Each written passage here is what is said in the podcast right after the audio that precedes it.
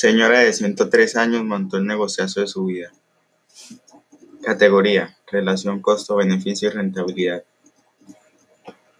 La señora Matilde Rosa Arcila aprovechó la situación en la cual nos encontramos para crear un ingenioso negocio el cual ayudará a superar esta crisis. Ella junto a sus tres sobrinas conformaron una exitosa venta de arepas en el barrio Conquistadores, en el occidente de Medellín. Esta mujer se convirtió en empresaria con más de un siglo encima, demostrándonos así que no existe una edad requerida para poder ser emprendedores y cumplir nuestros sueños. La señora Matilde cumplió su sueño de ser emprendedora a sus 103 años y lo hizo con la mejor energía posible a pesar de esa pandemia tan devastadora. Esta pandemia dejó a varias mujeres de su familia sin empleo, por lo cual creó la fábrica de arepas a la cual llamó Las Muchachas.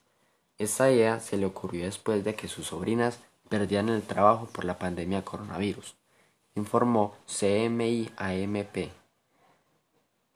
La vida hay que lucharla, a sostenerse uno y que no lo mantengan, dice doña Matilde. Añade que ya todos los días anuncian que esto va a ser peor.